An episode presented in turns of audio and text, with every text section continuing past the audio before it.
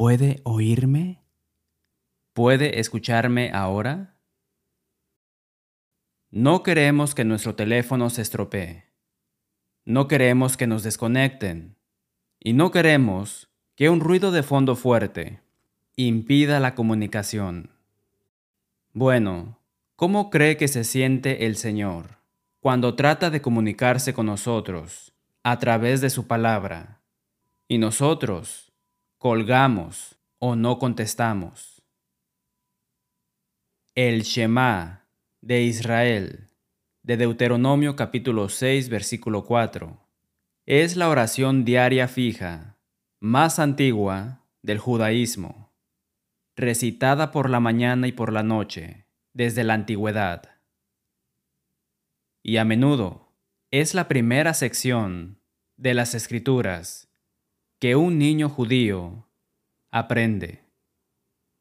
El Shema recibe su nombre de la primera palabra hebrea de la oración, escuchar. La línea de apertura, escucha, oh Israel no significa simplemente dejar que las ondas de sonido entren en tus oídos, sino permitir que las palabras se hundan adentro, proporcionar comprensión y generar una respuesta. Se trata de acción. En hebreo, oír y hacer son lo mismo. Al igual que escuchar, el amor bíblico se trata de que tú actúes con lealtad y fidelidad. Para Israel, amar significa obediencia fiel a los términos de su relación de pacto con Yahvé. Jesús presenta la urgencia de oír en la parábola del sembrador. Mateo capítulo 13, Lucas capítulo 8 y Marcos capítulo 4 versículos 3 al 9. El mensaje. Debemos estar seguros de que nuestros corazones son la buena tierra de la que habla Jesús. Si no lo somos, tenemos que hacer cambios. ¿Por qué? La vida eterna pende de un hilo. Note que no se trata de que Dios quiera que algunos lo entiendan y otros no. No. La parábola del sembrador describe cómo los hombres permiten que Satanás y las circunstancias de la vida roben sus corazones de la palabra de Dios. Así que la fe es por el oír, y el oír por la palabra de Dios. Romanos capítulo 10, versículo 17. Cada vez que escuchamos la palabra de Dios, siempre tenemos una elección. Siempre, ¿qué hacer sobre ese tema en particular? ya sea la existencia de Dios, la inspiración de las escrituras, Jesús siendo el Hijo de Dios, o cualquier tema doctrinal o moral. El Espíritu Santo es el gran articulador y es capaz de presentar los fundamentos de la Biblia de una manera tan clara que uno solo tiene que elegir entenderlo. O como lo expresa el Espíritu Santo en Efesios capítulo 3 versículo 4, leyendo, lo cual podéis entender cuál sea mi conocimiento en el misterio de Cristo.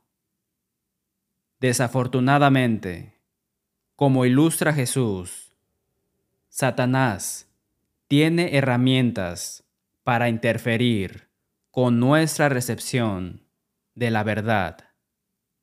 El apóstol Pablo advierte sobre esto en segunda de Tesalonicenses, capítulo 2, versículos 9 al 12. Inicuo, cuyo advenimiento es por obra de Satanás, con gran poder y señales y prodigios mentirosos, y con todo engaño de iniquidad para los que se pierden, por cuanto no recibieron el amor de la verdad para ser salvos. Por esto, Dios les envía un poder engañoso para que crean la mentira, a fin de que sean condenados todos los que no creyeron a la verdad, sino que se complacieron en la injusticia. A veces, la comunicación se rompe simplemente porque nos desconectamos de Dios. No estamos ansiosos por recibir el mensaje. Antes de que me entrenaran adecuadamente, mi esposa podía decir lo que quisiera durante un juego de pelota y yo solo gruñía o decía, ajá. Oh, claro, los sonidos pasaron por mi canal auditivo, pero el mensaje que recibí no fue más significativo para mí que el viento. Audición selectiva. Esto es a lo que me refiero. Si no tenemos cuidado, podemos desconectarnos de Dios y tal vez hacerlo sin ser plenamente conscientes de lo que hemos hecho. De esto se tratan las parábolas en general y la parábola del sembrador en particular. Este mensaje es el más fundamental de las parábolas no se sorprende oírme decir que la salvación sin comunicación, Romanos capítulo 10, versículo 17, es imposible. Jesús es descrito, de hecho, como la palabra. Pero es interesante cuánto énfasis pone Jesús en la comunicación clara. Jesús contrasta a aquellos con oídos abiertos y oídos para oír, con aquellos que tienen oídos tapados, oídos con comezón, oídos pesados, oídos incircuncisos y oídos sordos. La parábola del sembrador coloca la responsabilidad sobre el hablante es cierto, pero aún más sobre el oyente. En el monte de la transfiguración, Mateo capítulo 17 versículo 5, cuando el Padre habló desde el cielo, dijo, Este es mi Hijo amado, en quien tengo complacencia. A él oíd. Quería decir, por supuesto, más que detectar audiblemente las palabras de Jesús. Está el oír y luego está el oír. La concordancia de Cruden dice que esta palabra, oír, se usa a menudo para escuchar la palabra de Dios con el firme propósito de obedecer sus mandatos. Repetidamente, Jesús dice en Apocalipsis capítulo 2 y capítulo 3, El que tiene oído, oiga lo que el Espíritu dice a las iglesias. Casi todos nosotros tenemos oídos literales, pero muchos no escuchan verdaderamente con el deseo de hacer lo que Dios enseña. Y eso es exactamente lo que Jesús quiso decir en medio de nuestra parábola, cuando dice en Lucas capítulo 8 versículo 18, Mirad pues cómo oís. Santiago lo expresa de esta manera. Santiago capítulo 1 versículos 21 al 23. Recibid con mansedumbre la palabra implantada. Pero sed hacedores de la palabra, y no tan solamente oidores. Jesús cierra el sermón del monte en Mateo capítulo 7, versículos 24 al 27 con un énfasis en la escucha receptiva. Cualquiera pues que me oye estas palabras y las hace, le compararé a un hombre prudente que edificó su casa sobre la roca. Pero cualquiera que me oye estas palabras y no las hace, le compararé a un hombre insensato, que edificó su casa sobre la arena. Solo el oyente que hace lo que oye puede soportar el juicio. Aquí Jesús divide a los que escuchan la palabra en dos categorías, sabios e insensatos. Pero en nuestra parábola, divide a los oyentes en cuatro clasificaciones. Jesús está respondiendo una pregunta fascinante, una que nos deja perplejos. ¿Cómo es que dos personas pueden vivir en la misma casa, sentarse en el mismo banco en la iglesia, escuchar la misma predicación y enseñanza semana tras semana, y uno obedece el Evangelio y el otro no.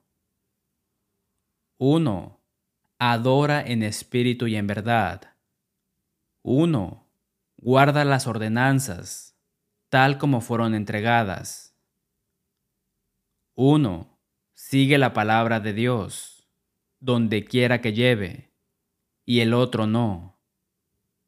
Uno crece y madura, mientras que otro no. Uno permanece fiel y el otro no.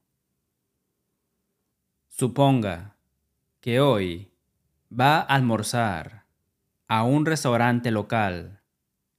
Entra y ve a una familia sentada en una mesa, solo que no tienen platos ni cubiertos.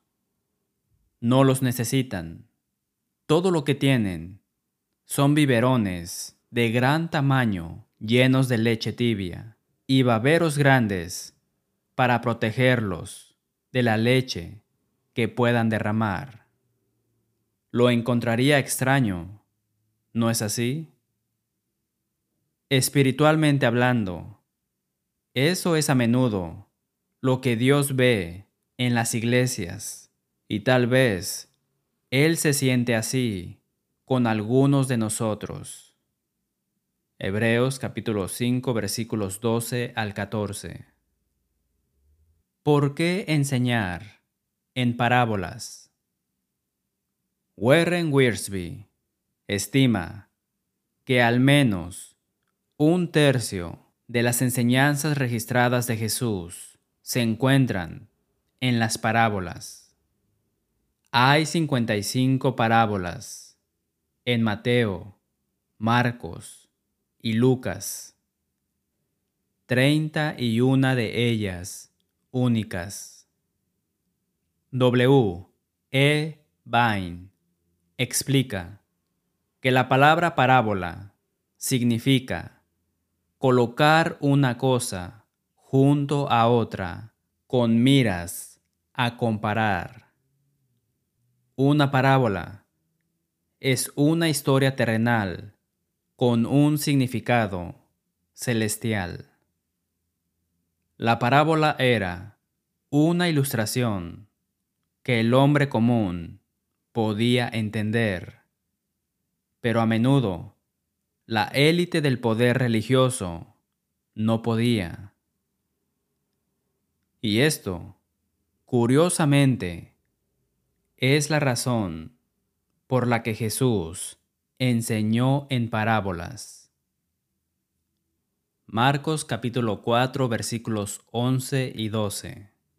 Y les dijo, A vosotros os es dado saber el misterio del reino de Dios, mas a los que están afuera, por parábolas, todas las cosas, para que viendo, vean y no perciban, y oyendo, oigan y no entiendan, para que no se conviertan y les sean perdonados los pecados. Entonces, las parábolas estaban destinadas a servir como audífonos para aquellos genuinamente interesados en hacer la voluntad del Señor, mientras que estaban diseñadas para ser tapones para los oídos de aquellos que solo estaban interesados en hacer su propia voluntad. Leemos en Marcos capítulo 4 versículos 1 y 2 que la multitud era tan grande que Jesús se vio obligado a predicar desde un barco de pesca. Desde esta barca, usando la conocida analogía agrícola de sembrar y cosechar, Jesús les enseñó cómo enseñar y cómo escuchar. Visualice a un hombre con una bolsa atada a la cintura, caminando en un campo arrojando la semilla. En la parábola, el sembrador arroja la misma semilla de calidad en cuatro tipos de suelo. Jesús dice en Lucas capítulo 8 versículo 11, la semilla es la palabra de Dios. La Biblia dice que alguna semilla cayó junto al camino. Hughes explica, los campos de los agricultores en la antigua Palestina eran franjas largas, estrechas, a menudo serpenteantes divididas por pequeños senderos que se volvían duros como el pavimento por los pies, cascos y ruedas de quienes los usaban. El primer grupo de semillas simplemente rebotó en estos caminos o fue arrastrado de un lado a otro por el viento. Tan pronto como cayeron las semillas, las aves las devoraron. El suelo junto al camino representa dos tipos de personas. Primero, el hombre que viene a la iglesia o se sienta en un estudio bíblico o simplemente abre su propia Biblia para leerla, habiendo decidido Sé todo lo que necesito saber. He hecho todo lo que voy a hacer. Y he crecido todo lo que voy a crecer. No quiero saber la verdad, si eso significa que tengo que admitir que estoy equivocado. No quiero saber la verdad, si eso significa que tengo que hacer un cambio haga una pausa y piense en el tipo de mensaje que envía a Jesús. ¿Eso le muestra a Él que lo amo más que a nadie o a cualquier otra cosa? La segunda forma de suelo, en el camino, involucra al hombre que escucha la palabra de Dios y tiene la intención de actuar de acuerdo con ella, pero está tan bajo en su lista de prioridades que se olvida de lo que pretendía hacer o nunca llega a actuar de acuerdo con la palabra de Dios. El diablo le arrebata la palabra de su corazón.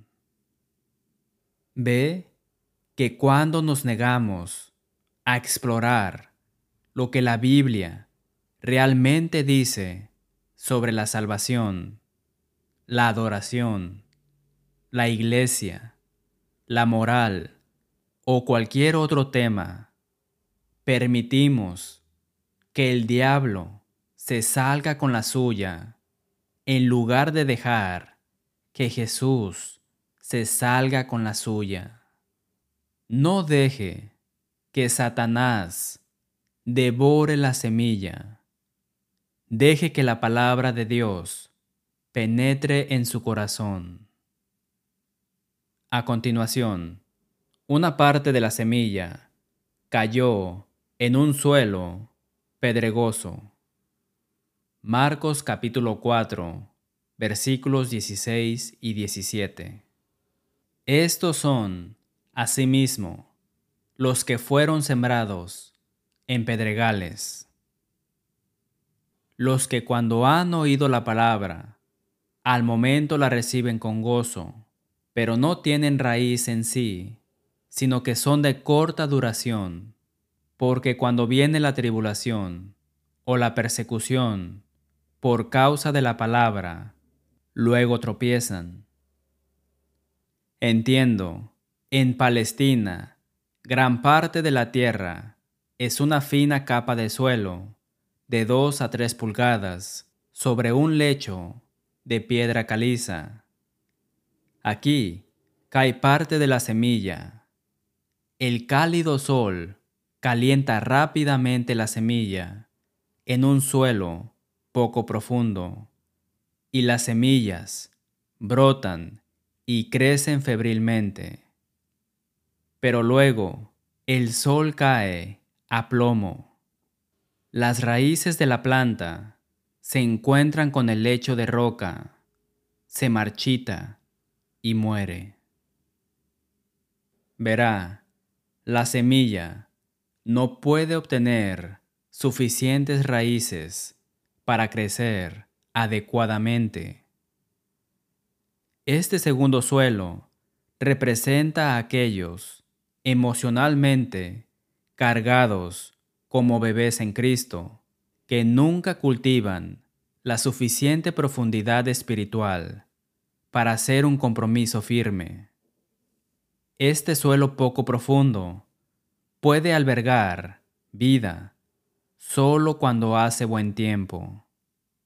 Cuando llega el viento, el calor, la nieve o el aguanieve se marchitan y mueren.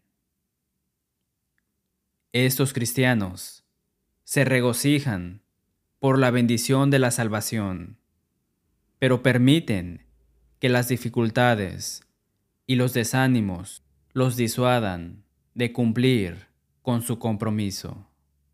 Inicialmente, parecen tan contentos de servir a Dios, pero cuando llegan las pruebas o vivir de acuerdo con las escrituras se vuelve inconveniente, eligen el compromiso en lugar de la convicción.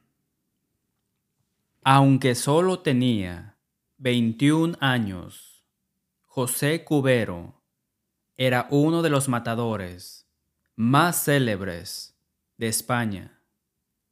Sin embargo, en una corrida de toros de 1985, José cometió un trágico error empujó su espada por última vez en un toro delirante y sangrado, que luego se derrumbó.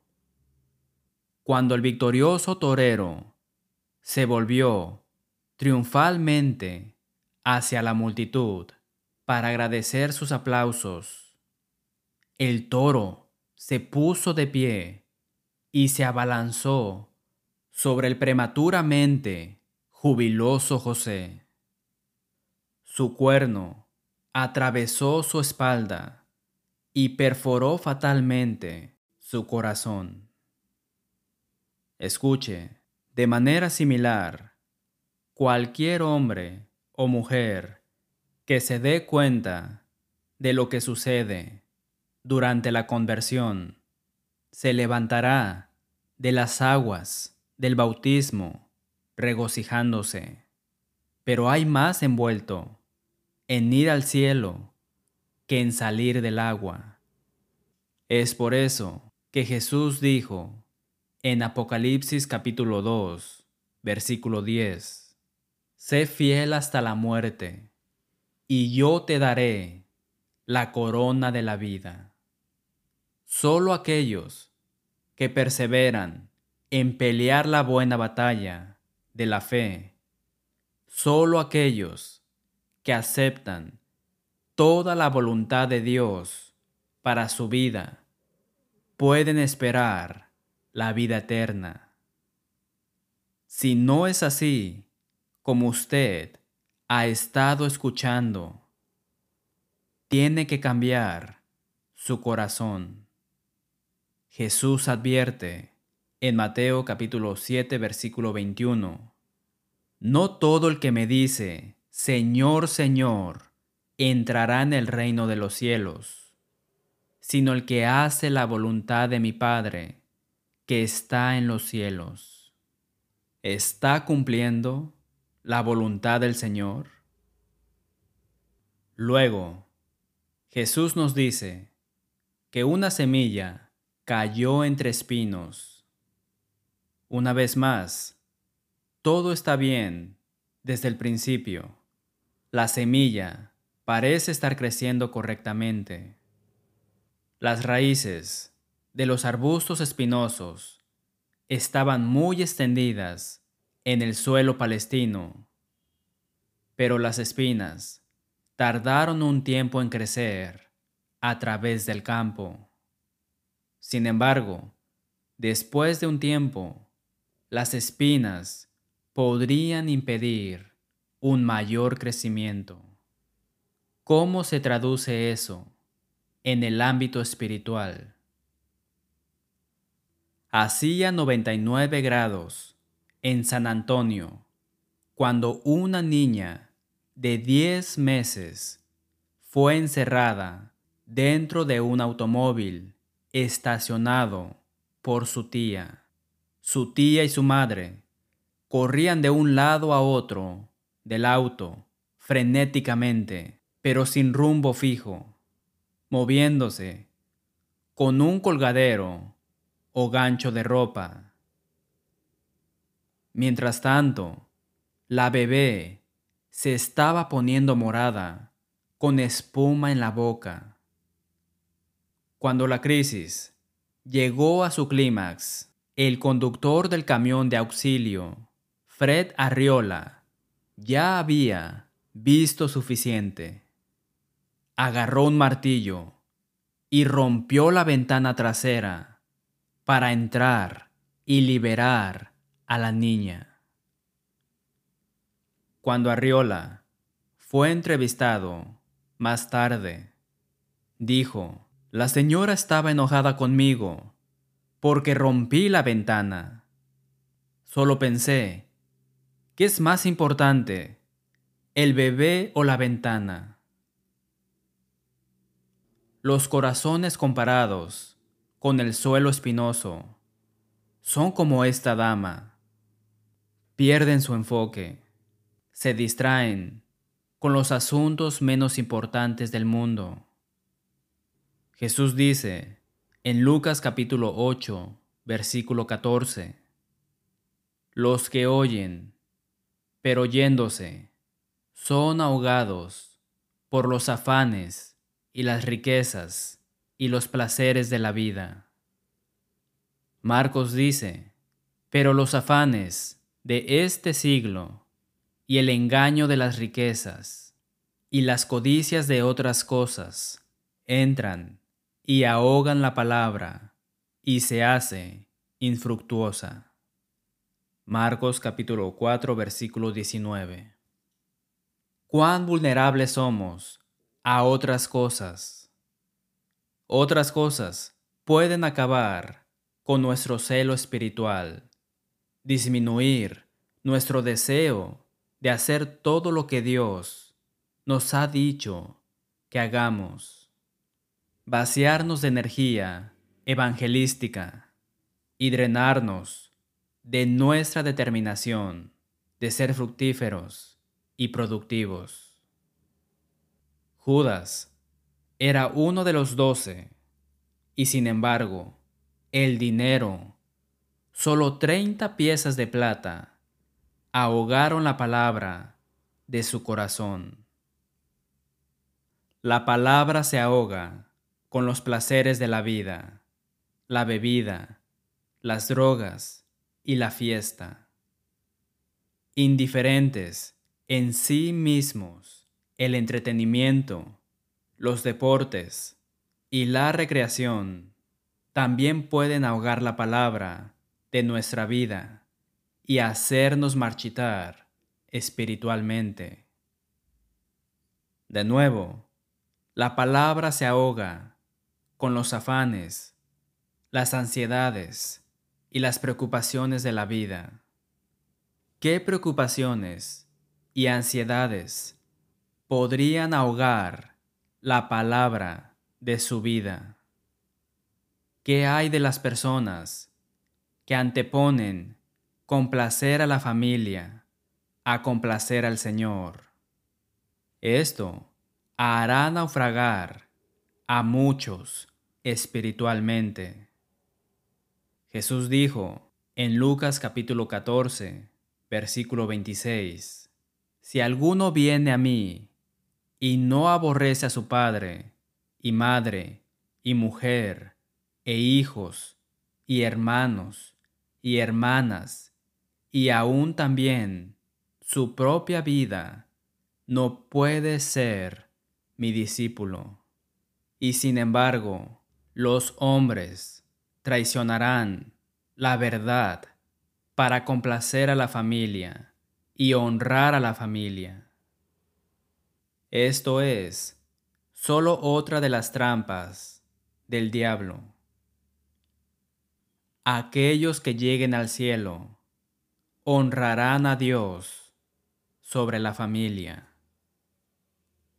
Los hombres y mujeres jóvenes renuncian a su pureza por la popularidad. La preocupación por el estatus ahoga la palabra de su vida. La ansiedad por tener contento al jefe lleva a algunos a mentir y hacer trampa. Ahogado, otros se preocupan por mantenerse al día con los Jones. ¿Qué hay de las codicias de otras cosas? Esto incluiría la posición y la aceptación. Encontramos en Juan capítulo 12, versículo 42, que con todo eso, aún de los gobernantes, muchos creyeron en él, pero a causa de los fariseos no lo confesaban para no ser expulsados de la sinagoga.